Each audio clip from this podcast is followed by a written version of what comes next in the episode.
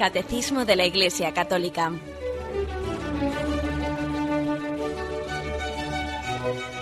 Un programa dirigido por Monseñor José Ignacio Munilla, Obispo de San Sebastián.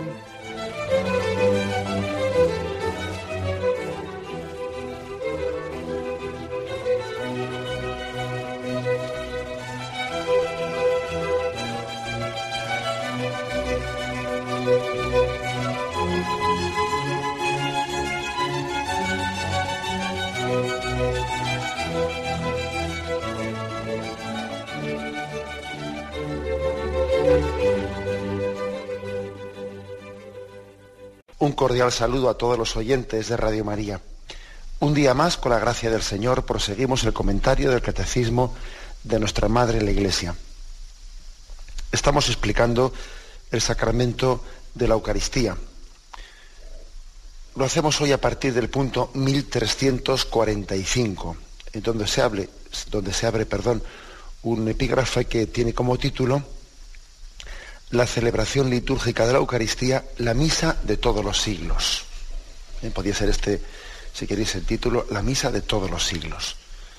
Después de que explicamos ayer, pues esa expresión de la haced esto en memoria mía, hoy tiene esta explicación, la misa de todos los siglos, explicando un poco cómo se ha configurado a lo largo de, de la historia. Dice el punto primero, el 1345. Desde el siglo segundo, según el testimonio de San Justino Mártir, tenemos las grandes líneas del desarrollo de la celebración eucarística. Estas han permanecido invariables hasta nuestros días a través de la diversidad de tradiciones rituales litúrgicas. He aquí lo que el santo escribe hacia el año 155 para explicar al emperador pagano Antonio Pío, que fue emperador del año 1300 perdón, 138 al 161 lo que hacen los cristianos. Es por lo tanto una, una, carta la que aquí nos propone el catecismo, una carta pues del año 1000, perdón, otra vez me el año 155, dirigida a un emperador pagano de aquel tiempo, un emperador que no era, no era cristiano, un emperador que incluso podía tener eh, riesgo de, de, ser perseguidor de los cristianos y por lo tanto también los, em, los cristianos se dirigían a él para darle. Eh, San Justino era un, un, apologeta, de hecho luego él murió mártir, quiere decir que él también vivió en tiempos de persecuciones, que por mucho que él intentó explicar también al emperador en su tiempo, pues que el, quehacer de los cristianos no era peligroso eh, para el, el, el, imperio, sino todo lo contrario, ¿no? que, era, que era bueno. Sin embargo, él también murió mártir. O sea, estamos en un tiempo, por lo tanto, de confesión, de martirio, en el que los cristianos tienen que dar razón de su, de su fe cristiana ante multitud de sospechas que se están, que se están levantando. A veces, por ejemplo, se les, se les acusaba de tener ritos ocultos, eh, se les acusaba de tener una especie de ocultismo, incluso se les llegaba a acusar de que hacían sacrificios de niños, que eran antropófagos, que, que eran caníbales, pues porque habían pretendido interpretar el tomad y comed, esto es mi cuerpo, tomad y bebed, esta es mi sangre, pues había quien intentaba interpretar eso de una manera eh, pues retorcida, ¿no? acusándoles de que en las, cata en las catacumbas eh, los cristianos hacían ritos, ritos horrorosos, ¿no? como, como los del canibalismo, etcétera, etcétera. En medio de todas esas acusaciones que se levantaban contra el cristianismo, pues eh, algunos, especialmente como San Justino, eh, eh, fueron apologetas, es decir, quisieron defender la verdad y dar testimonio de ella aquel, ante aquellos que quisieran escuchar esa verdad, ¿no? ese testimonio. Bien, algunas, antes de que nos, nos, pongamos a leer esa carta del año 155, primero darse cuenta de que en, toda, en todo tiempo siempre ha habido acusaciones, siempre ha habido, podemos decir, pues, insidias, calumnias, todo, todo una, una forma de proceder propia del príncipe de este mundo, de Satanás, que siempre está sembrando la discordia. Es decir, que partamos también del hecho de que el cristianismo tiene dos mil años también de, no haber sido eh, comprendido por el espíritu de este mundo. Eso es algo que tenemos que asumir, que el mismo Jesús nos, nos dijo, mirad que os envío a este mundo, pero no sois de este mundo. Si el mundo no me recibió a mí, tampoco os recibirá a vosotros.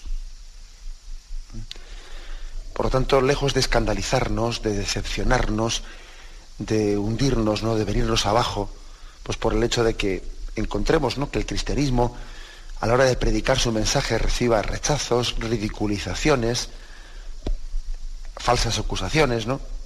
Bueno, pues es que tenemos que entender que es que esta fue la historia de Jesús. Él nos la profetizó. Él nos la profetizó. No podemos ser seguidores del crucificado sin participar también de su cruz, ¿no? Y de esa incomprensión que él también pues, recibió de este mundo.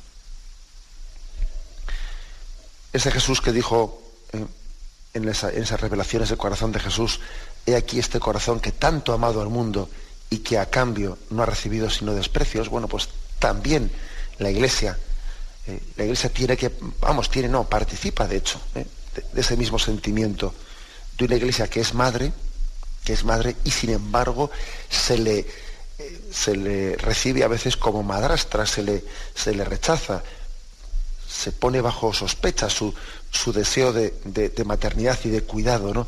de, del, bien y de del bien en favor del hombre. Bueno, esa es una primera, una primera reflexión que es, eh, que es importante. También hay que, hay que decir otra cosa y es que aquí la afirmación central que estamos diciendo, la afirmación central no la olvidemos, es que desde el principio, desde el principio, la Santa Misa ha sido celebrada con fidelidad, desde que Jesucristo dijo, haced esto en memoria mía. Y la ha tenido que celebrar a veces pues, en catacumbas, otras veces en plena solemnidad, otras veces, bueno, sea como sea, ¿no? Pero ha mantenido ese, esa fidelidad a Jesucristo.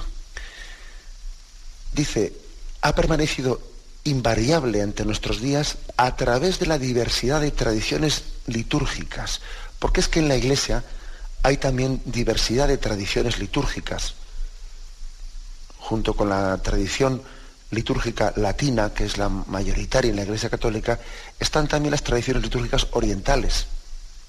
Que si los, eh, los coptos, eh, pues un, montón de los caldeos, un montón de, de ritos también orientales antiquísimos en los que también se ha expresado, se ha expresado este mismo misterio de fe. Y la Iglesia Católica, el Papa, también aprueba, ¿no?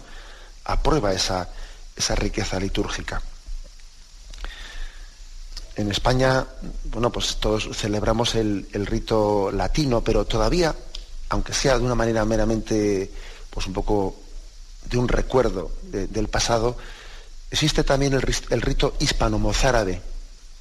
Y el rito hispano-mozárabe que se fue desarrollando en aquellos momentos en los que España estaba invadida por, durante aquellos siglos, ¿no? que fueron largos, en los que España estuvo invadida por, por el mundo musulmán, aquellos cristianos que permanecieron fieles dentro de, del mundo musulmán fueron desarrollando un rito que fue el rito hispano-mozárabe. Ese rito hispano-mozárabe, pues ahora mismo no se, no se suele proclamar en las. me refiero a nuestras comunidades que se, reúnen dominicalmente, pero sí que hay momentos determinados en los que, en los que lo celebramos. ¿eh? En Toledo existe la capilla hispano-mozárabe dentro de, la catedral. Aquí en Palencia también existe una, una, iglesia a la que el otro día os hablaba, una basílica hispano-mozárabe en venta de baños, donde también una vez al año se celebra la liturgia en ese rito. O sea que esto que dice aquí el catecismo, que han sido distintos ritos en los que se ha celebrado una misma liturgia, también esto nos tiene que hacer pensar una cosa. Lo importante de la misa no es una especie de ritualismo. El rito litúrgico es importante porque preserva un misterio, pero lo nuestro, lo principal de la liturgia no es un ritualismo, es decir, cuidar los ritos por los ritos, no, sino lo importante es celebrar un misterio. Un misterio. No es agarrarse al rito literal por. No, es celebrar un misterio. Y la Iglesia tiene la conciencia de que ese mismo misterio, el mismísimo, ha sido celebrado pues, en el rito hispano-mozárabe, en, eh, en otro tipo de ritos orientales, sin que yo suponga ningún problema, porque no se trata de repetir literalmente un rito, no, se trata de celebrar un misterio. Ahora bien, eh, es importante que los ritos litúrgicos pues, sean, eh, sean tutelados, sean protegidos por la disciplina de la Iglesia Católica, pues para que en el paso del tiempo no, no, degeneremos, porque claro, si uno no es fiel a la liturgia, con el paso de los siglos va degenerando y degenerando. Bien, esta es pues la, eh, la afirmación de partida. Aunque sean tradiciones litúrgicas, rituales distintas, pero ha habido una celebración invariable de un misterio durante dos mil años. Una celebración invariable que nos tiene que, nos tiene que hacer caer en cuenta de que cada vez que celebramos la Santa Misa, la estamos celebrando la misma misa que los primeros cristianos, la misma misa, la misma estructura eucarística. Bien, pues eh, vamos a, leer eh, esta carta de San Justino, que como digo se dirigió a ese emperador pagano, que tenía como nombre Antonino Pío. Vamos a leerla. El día que se llama Día del Sol, tiene lugar la reunión en un mismo sitio de todos los que habitan en la ciudad o en el campo. Se leen las memorias de los apóstoles y los escritos de los profetas, tanto tiempo como es posible. Cuando el lector ha terminado, el que preside toma la palabra para incitar y exhortar a la imitación de tan bellas cosas. Luego nos levantamos todos juntos y oramos por nosotros y por todos los demás donde quiera que estén a fin de que seamos hallados justos en, nuestra vida y nuestras acciones y seamos fieles a los mandamientos para alcanzar así la salvación eterna. Cuando termina esta oración, nos besamos unos a otros. Luego se, se lleva al que preside a los hermanos pan y copa de agua y de vino mezclados. El presidente los toma y eleva alabanza y gloria al Padre del universo, por el nombre del Hijo y del Espíritu Santo, y da gracias, en griego, eucharistían, largamente porque hayamos, porque hayamos sido dignos de estos dones. Cuando terminan las oraciones y las acciones de gracias, todo el pueblo presente pronuncia una aclamación diciendo Amén. Cuando el que preside ha hecho la acción de gracias y el pueblo le ha respondido, los que entre nosotros se llaman diáconos distribuyen a todos los que están presentes pan, vino, y agua eucaristizados, dice eucaristizados, y los lleva a los ausentes. una carta del año 155. ¿eh? Antes de entrar a comentarla, así punto por punto, únicamente una, eh, una, reseña.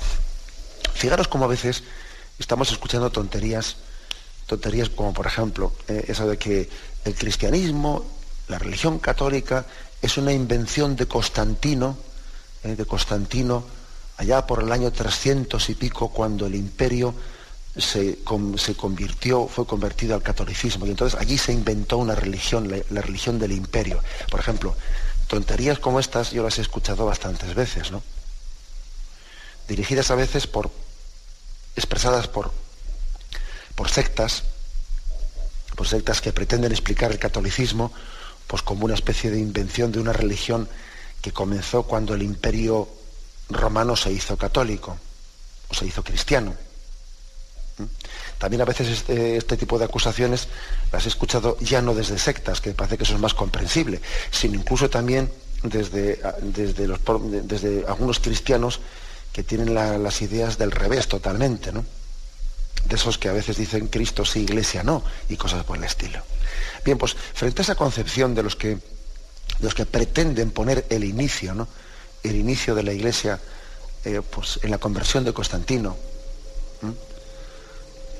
pues ya en el siglo IV, en el siglo IV, fijaros cómo, cómo nosotros nos remontamos muchísimo antes, ¿no? Y esta misma carta de San Justino, pues es del año 155. ¿eh? O como San Irineo, San Irineo, pues que es para nosotros un, un padre clave ¿no? y básico, pues también de estos mismos años, ¿no? Pues allá por el año 130, eh, él escribió un tratado adversus hereses contra los herejes, ¿no? en el que él iba rebatiendo las herejías que ya iban surgiendo en el seno de la iglesia. Y precisamente el argumento principal que él tenía para rebatir esas herejías era el argumento de decir, ojo, un momento, aquí, aquí nosotros no nos inventamos a nosotros mismos, nosotros hemos recibido por sucesión apostólica esto que os estamos transmitiendo. Y San Irineo llegó a hacer un árbol genealógico en cada diócesis, para ver cómo se entroncaba con los apóstoles ese obispo que estaba en cada lugar. Como pues, pues de, por ejemplo, pues imaginaros, ¿no? De Pedro había venido tal obispo y de este tal obispo y finalmente ese obispo que legítimamente estaba en una diócesis era sucesor de ese de tal apóstol y él quería con esto distinguir de las sectas que se inventaban a sí mismas y no, y no procedían de Jesucristo. Y esto también, este, este San Irineo, fijaros que está escribiendo a comienzos del siglo segundo, segundo. ¿eh? Digo esto, eh, digo esto porque a veces hemos escuchado tonterías como que esa que se ha dicho, de que si la Iglesia Católica tiene su origen en, la conversión del Imperio Romano y cosas por el estilo, que, es totalmente falso. Los, los, cristianos durante esos tres siglos de convivencia en el Imperio Romano vivieron fueron fieles en medio de las persecuciones, vivieron en las catacumbas y desde luego la conversión del emperador al cristianismo, allá por el año 312, no, no hizo sino cambiar el estatus, la forma de vida de la iglesia, pero el misterio de la iglesia estaba desde el principio. La iglesia hubiese sido en catacumbas o después construyendo la Basílica de San Pedro, pues es que estaba celebrando el mismo, el mismo misterio, no, eran dos ritos distintos, era el mismo, en catacumbas o solemnemente celebrado, pero el misterio era el mismo. Bien, vamos a, entrar a, comentar eh, este, esta carta de San Justino eh, al emperador pagano Antonino Pío, pero primeramente hacemos un momento de reflexión.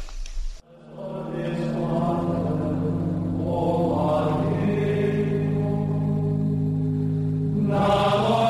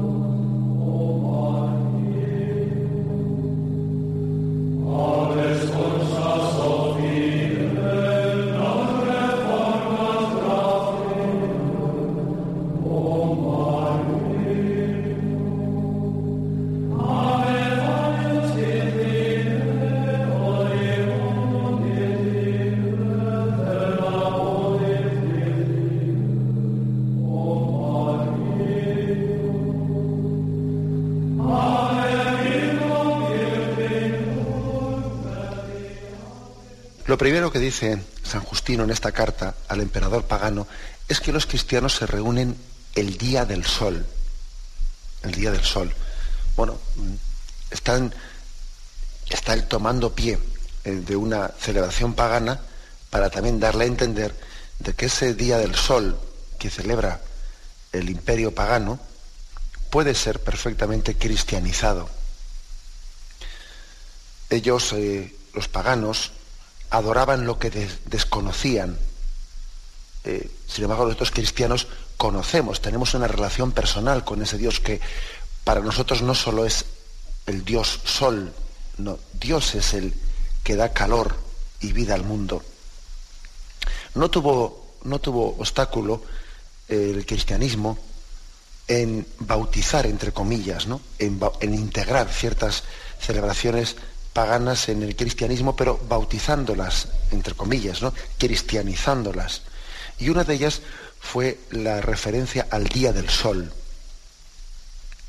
El Día del Sol nosotros lo entendemos como el día en el que Dios ilumina nuestras vidas, el día en que da calor de vida en nuestras vidas. De hecho, si os fijáis, la celebración de, de la Navidad en la Iglesia católica, pues la cifró, eh, la comenzó a celebrar pues el 25, el 25 de diciembre, allí donde el Imperio Romano celebraba también el día, el día del, del, sol, porque es que comenzaba a partir de esa fecha el fenómeno en el que si hasta entonces el día había ido en decrecida, cada vez la, la noche había comido más terreno al sol, sin embargo a partir de, de esos días, de los días de Navidad, ocurre lo contrario. Es el sol el que comienza a ganar terreno a la noche. A partir de ahí, y eso entendió eh, el, cristianismo que podía ser utilizado para iluminar el misterio de Cristo, a partir de ahí es el sol el que gana terreno a la noche. Por eso parecía adecuado utilizar esa, esa fecha también para celebrar el nacimiento de Jesucristo porque es el sol que nace de lo alto y ha venido a iluminar a los que estamos en tinieblas, en las tinieblas de la oscuridad. Y a partir de ahí comienza ¿no? a, a haber calor de vida, donde antes era un continuo invierno.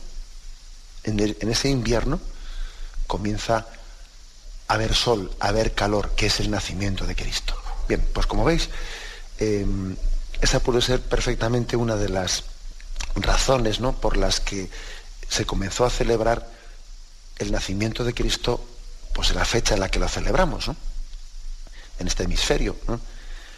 De la misma manera que también hay que decir que el, que el, domingo, que para ellos era también Día del Sol, nosotros podíamos perfectamente utilizar esa referencia para entender que el auténtico sol que da vida y calor al mundo es Cristo, que resucitando de entre los muertos es el sol de vida igual que parece que la noche eh, terminaba en sí misma y nos llevamos la gran sorpresa que después de la noche vuelve a salir el sol, así también la celebración de la Eucaristía el domingo nos recuerda que Cristo ha muerto y resucitado.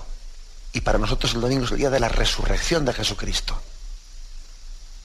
Y es hermosa la imagen del sol que finalmente vence a la noche y que evoca la resurrección que vence a la muerte, la muerte que ha sido vencida en la resurrección. Por eso los cristianos no tenían problema en celebrar, en celebrar, en hacer referencia a que ellos celebraban la Eucaristía también el día del sol, porque podían cristianizar esa, eh, esa referencia pagana, la podían fácilmente cristianizar, le podían dar un sentido cristiano. El domingo es el día de la resurrección, ya no es únicamente como el Sabbat, que era el día de la creación del mundo, sino que los cristianos pasaron a celebrar la Eucaristía, tener su, su día sagrado del Sabbat, del sábado al domingo. ¿Por qué? Porque entendieron que eh, el, que el acontecimiento salvífico central no era ya tanto la creación del mundo, el día en que Dios descansó después de haber creado el mundo, sino el acontecimiento central era la resurrección de Jesucristo. ¿De qué nos hubiese, sido, de, qué nos hubiese servido haber sido creados de la nada si luego hubiésemos terminado en la muerte? Por eso nosotros pasamos a celebrar eh, el día sagrado, no ya el día en que el pueblo judío, antes de haber conocido a Jesucristo, lo celebraba, porque el pueblo judío celebraba ese día de descanso, bueno, sigue celebrando, ¿no? Aquellos que no han conocido a Jesucristo sigue celebrando el, el sábado, el día en el que Yahvé descansó, pero es que fijaros que nosotros hemos entendido que el día central del misterio de la salvación es el, es el domingo, en día en que Cristo resucitó. ¿De qué nos, de qué nos serviría perdón, haber sido creados si luego volviésemos a la nada? El, hecho central ¿eh? del acontecimiento salvífico es la resurrección de Jesucristo y por eso el domingo es el día del Señor. ¿eh? Y por eso centramos en el domingo todos los acontecimientos de la salvación. Eso es lo primero que le dice ¿eh? San Justino a este emperador pagano, que el día del sol se reúnen los cristianos, se leen las memorias de los apóstoles y los escritos de los profetas tanto tiempo como es posible. Cuando el lector ha terminado, el que preside toma la palabra para incitar y exhortar a la imitación de tan bellas cosas. Fijaros cómo se distingue claramente lo que es palabra de Dios de explicación de los hombres. Se distingue maravillosamente bien. ¿eh? Palabra de Dios, que es las memorias y escritos de los apóstoles, dice aquí. Fijaros que estamos en el año 155 cuando se escribe esto. ¿eh? Se leen las memorias y escritos de los apóstoles y luego el que preside hace comentarios exhortando a la imitación de tan bellas cosas, como desde el principio se ha distinguido palabra de Dios y explicación de los hombres. Por desgracia nosotros hoy en día podemos correr el peligro de, darle bueno, pues más, más importancia a la explicación de los hombres que a la palabra de Dios, cosa que nunca debemos hacer. La palabra de Dios pues, pues no puede ser sino comentada, iluminada por el comentario que le hagamos, pero, pero no podemos confundir palabra de Dios y palabra de los hombres. Luego nos sentamos todos juntos y oramos por, por nosotros y por todos los demás donde quiera que estén, a fin de que sean hallados justos en, nuestra, vida y nuestras acciones, y seamos fieles a los mandamientos para alcanzar así la salvación eterna. Se reza, es decir, se hace la oración universal, pidiendo por todos, porque si en el corazón de Dios caben todos, también la Eucaristía nos tiene que abrir a las necesidades del mundo entero a que mi relación con Dios no sea siempre lo mío, lo mío, lo mío, ¿no? sino que también nos olvidemos de nosotros mismos a la hora de acercarnos a Dios. Cuando termina esta oración nos damos, nos besamos unos a otros. Luego se lleva al que preside a los, a los hermanos pan y una copa de agua y de vino mezclados. El presidente los toma y, el, y eleva alabanza y gloria al Padre del universo por el nombre del Hijo y del Espíritu Santo y da gracias, que en griego se dice Eucharistían, largamente. Bueno, fijaros cómo, después de esa oración, oración universal por todos, se está haciendo las ofrendas, las ofrendas y, la plegaria eucarística, que es la acción de gracias eh, a Dios. Y dice, cuando terminan las oraciones y las acciones de gracias, todo el pueblo presente pronuncia una aclamación diciendo amén, el amén, que con, que concluye pues esa doxología, eh, por Cristo con Él y en Él, a ti Dios Padre Omnipotente, la unidad del Espíritu Santo, todo honor y toda gloria por los siglos de los siglos, amén, se responde. San Agustín dice que al entrar en, en Cartago, en un templo, escuchó un amén del pueblo entero que, que, le conmovía, que le conmovió, porque era de la participación ¿no? en, en esa ofrenda de Cristo al Padre que había hecho quien presidía asamblea litúrgica. Le conmovió ver a toda la iglesia unida en ese, en ese amén. Por cierto que, fijaros que por, esto mismo que dice aquí, ¿eh?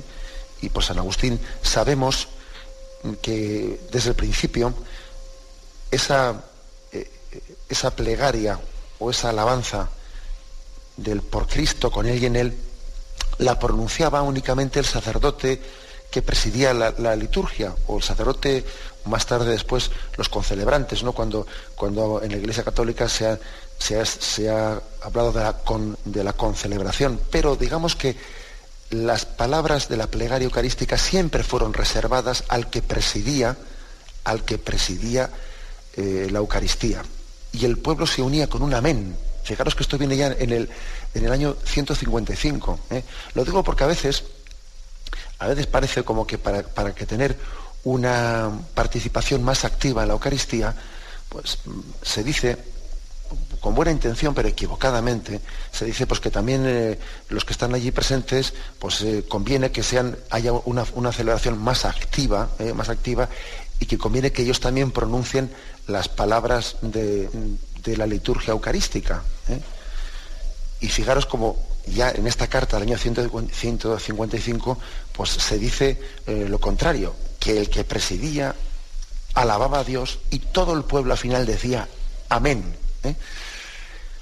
Por lo tanto, la participación activa en la Eucaristía no tenemos que confundirla con hacer, con hacer los seglares las partes que le corresponden al que preside la celebración. Eso es una equivocación. Eso es confundir la participación activa con, con no tener claro cuál es, cuál es, el lugar de cada uno en la Eucaristía. ¿eh? No tenemos que confundir participación activa en la Eucaristía con una especie de clericalización, ¿eh? cosa que hay que hacer eh, lo que le toca al sacerdote o el sacerdote hacer lo que le toca a los fieles. Pues no, la participación activa es otra cosa. Cada uno en su sitio y Dios, en el de todos. Y se trata de hacer eh, vivir la Eucaristía con plenitud de sentido. Eso es la participación activa, con plenitud de sentido, ¿no? dando el pleno sentido a lo que hacemos, no haciendo a veces, como a veces ocurre, ¿no? una especie de pequeña batallita, de batalla o pequeña lucha, a ver quién, eh, quién hace esto, quién hace lo otro. ¿eh?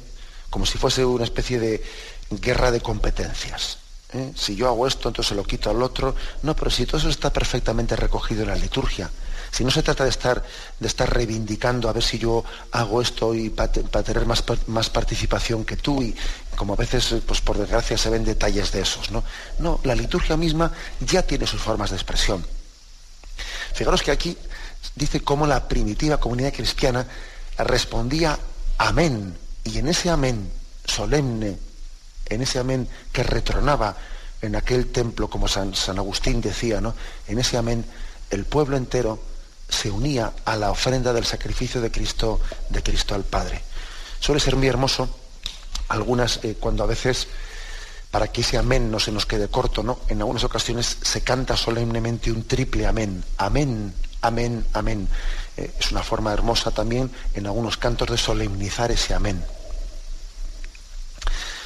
Es un, un así es, verdaderamente. Por cierto, permítaseme un pequeño comentario. La palabra amén, claro, dicha, dicha en latín, significa así sea. Pero la palabra amén en griego significa así es. Así es, ¿no? Y la verdad es que nuestro, tengamos en cuenta que la palabra amén en la Sagrada Escritura, en, los Evangelios, en el Nuevo Testamento, ha sido escrita en griego, no en latín. ¿eh? Con lo, cual, digamos, el sentido literal de la palabra amén no es así sea, sino así es. Así es. ¿eh? A veces cuando yo igual he, distribuido la comunión, me he encontrado una persona que igual viene a recibir la comunión y cuando se le ofrece el cuerpo de Cristo, pues ella, eh, ella en vez de decir amén, dice así sea. El cuerpo de Cristo dice así sea. Bueno, la verdad, yo creo que no, pues lo, hará con toda su, buena voluntad, no nos lo negamos, pero, pero yo no, no haría esa traducción. Yo respondería amén. Amén, que posiblemente, no, posiblemente no, que sería mucho, mucho mejor traducido por así es, alecés, en verdad. ¿eh? Pero bueno, si es que lo mejor es decir las cosas como están puestas, que es amén, y no ser, no ser originales. En la liturgia, cuando nos ponemos a ser originales, casi siempre empeoramos el original. ¿eh? A veces uno quiere ser original por, por, ser más eh, atractivo y participativo y, lo que hace es estropear el original. La liturgia es tan, es tan rica que lo que tiene que hacer es ser vivida, eh, ser vivida, no ser inventada. Por eso, cuando uno recibe la comunión, amén, así, así es, que Dios me dé la gracia de adherirme plenamente a ello. Bien, Tenemos un breve momento de reflexión y continuamos enseguida.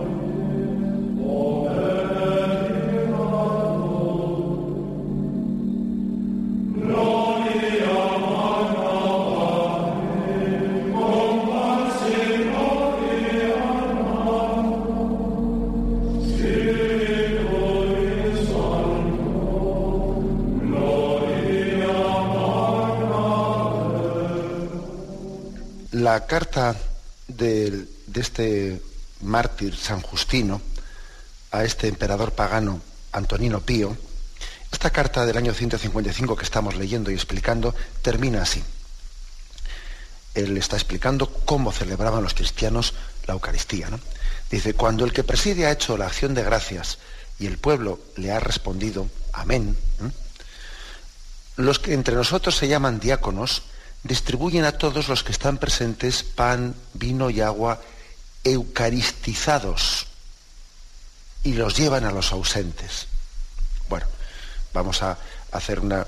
Aquí, primeramente, puede, llamar la atención que, que dijese, distribuyen pan, vino y agua. Ese agua, evidentemente, se refiere pues, a que en el vino ha sido mezclada el agua, una pequeña porción de agua. Pan, vino y agua se refiere a eso. Lo cual quiere decir que también ellos daban una gran importancia ¿no? a ese rito en el que se mezcla el agua con el, con el vino, le daban una gran importancia. Tanta importancia le daban que luego, a la hora de describir la Eucaristía, dicen que, eh, distribuían el pan, vino, y agua eh, mezclados. Es la participación, ese, ese agua unida al vino, sabéis que tiene un doble significado esas, gotas de agua que se derraman en el cáliz. Por una parte, significa la humanidad de Cristo unida a su divinidad. ¿Eh?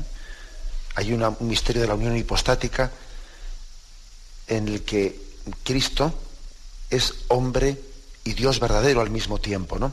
Bien, esa gota de agua que se une al vino es imagen de la humanidad de Cristo perfectamente unida, e integrada en la divinidad del verbo. Y también significa una segunda cosa, que es nuestra participación personal en el sacrificio de Cristo. Esa gota de agua eres tú, es tu sacrificio, es tu cruz, que es unida, es unida al sacrificio de Cristo. igual que esa gota de agua cuando se echa en el vino, casi se, se vamos, se pierde en el vino, ¿no? Así también tu sacrificio se pierde, se confunde con el sacrificio de Cristo. Bien, un doble significado, pues pero que, eh, que, la primitiva comunidad cristiana le daba gran importancia. Y la prueba, como digo, es, la prueba es ni más ni menos que, que San Justino decía en esta carta que luego los diáconos distribuyen pan, vino y agua. ¿eh? Se refiere al agua mezclada con el vino, eucaristizados. Eso de eucaristizados, nosotros lo diríamos consagrados. ¿eh? la palabra pan consagrado, vino consagrado. Bien, pues aquí se utiliza la palabra eucaristizados, que es decir lo mismo pues con otra, con otra palabra. Y llevaban a los ausentes, lo distribuían a los ausentes que estaban en sus casas enfermos, etc.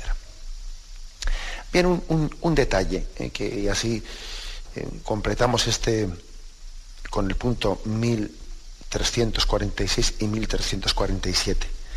Como veis, esta descripción de la Eucaristía divide la Eucaristía principalmente en dos partes. En la liturgia de la palabra y en la liturgia de la Eucaristía. Es una sola celebración, pero que tiene ciertamente dos partes. Como dice aquí el punto 1346, la liturgia de la palabra con las lecturas, la homilía, la oración universal. Y la liturgia de la Eucaristía con la presentación del pan y del vino, la acción de gracias consecratoria y la comunión. Lo que aquí el catecismo nos dice, nos recuerda que esto está ya eh, claramente evocado en el pasaje de los discípulos de Maús, en Lucas 24, ¿eh? versículo del 13 al 35. En el pasaje de los, de los discípulos de Maús, que ahí se nos quiere hacer, está bastante claro que ahí San Lucas, aparte, no, no solo estaba contando un hecho, un relato histórico, sino que también lo estaba, eh, lo estaba utilizando para hacer una catequesis eucarística de, aquel, de aquel relato. Pues bien, es como una evocación de la Santa Misa, el episodio de los discípulos de Maús. Iban dos, camino de Maús y Jesús salía a su encuentro. Salía a su encuentro.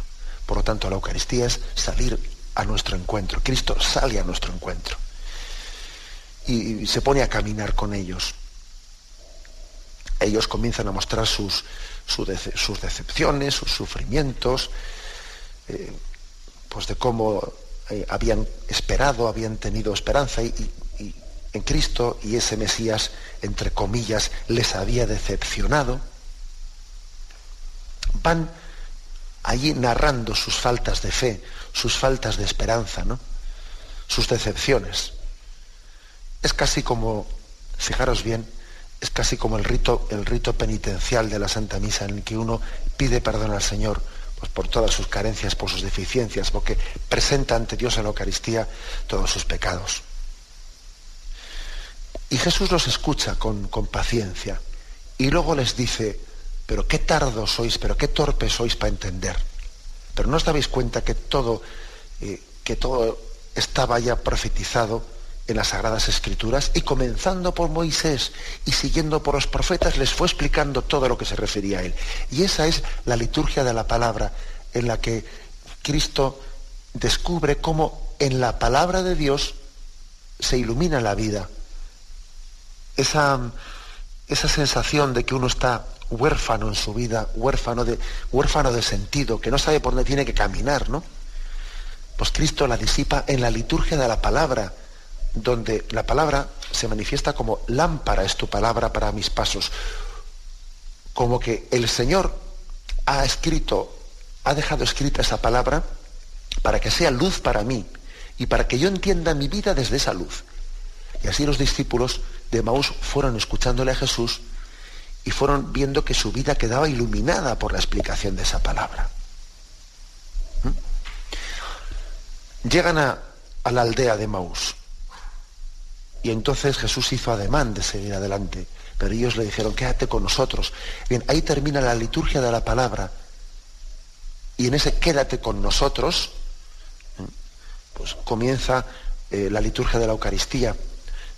Eh, se, metieron en la posada y es donde Jesús tomó el pan, dio la acción de gracias, lo partió y a ellos se les abrieron los ojos y reconocieron a Jesús al partir el pan. Veis, por lo tanto, que, el episodio de los discípulos de Maús es una catequesis de las partes de la Santa Misa, ¿eh? de esa división de la mesa de la palabra y la mesa de la Eucaristía. A las dos se les llama mesa. ¿Por qué? Porque la palabra mesa evoca que somos alimentados. Y no, no solo somos alimentados en la segunda parte de la misa, con el pan eucarístico, también somos alimentados con el pan de la palabra, porque da una alimentación de sentido a nuestra vida.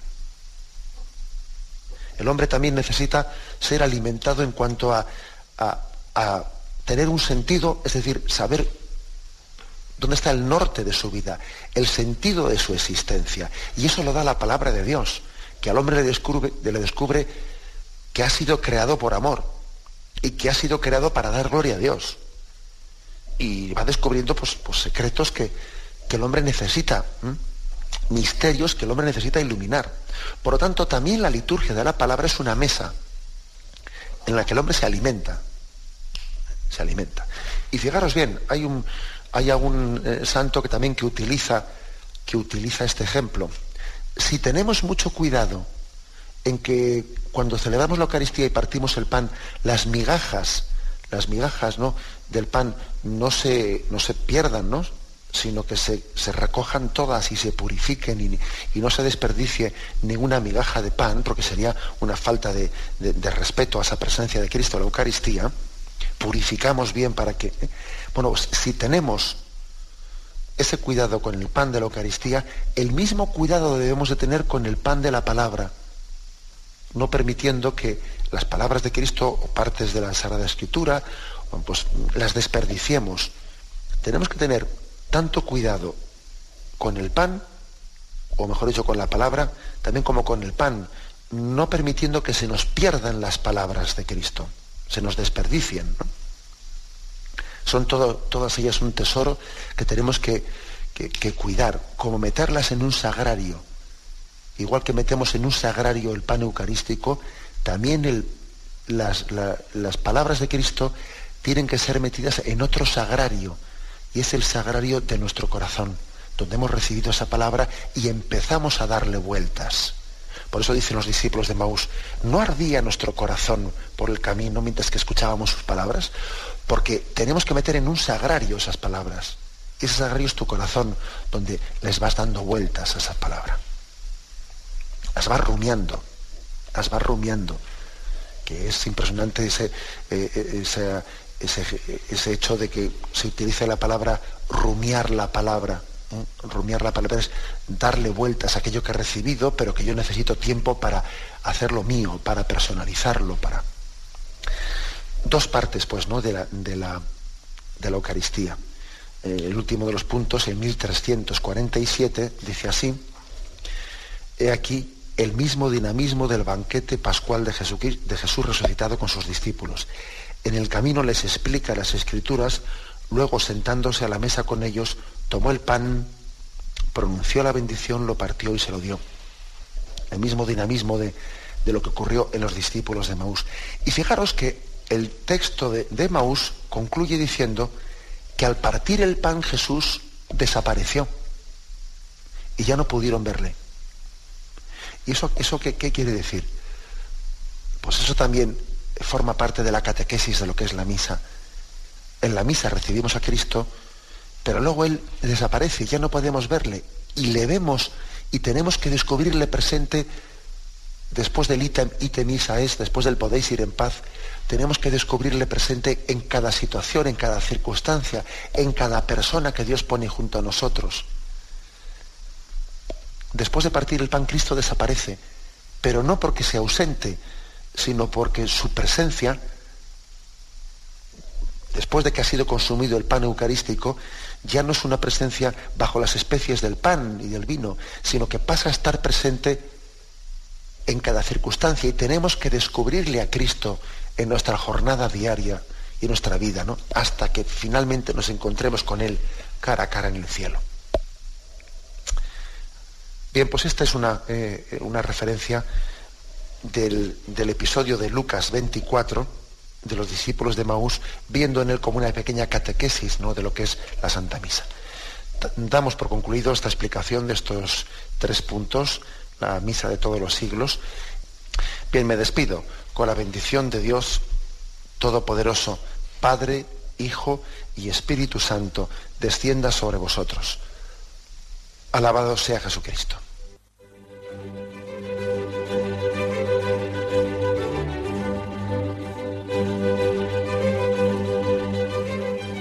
Finaliza el Catecismo de la Iglesia Católica, un programa dirigido por Monseñor José Ignacio Munilla, obispo de San Sebastián.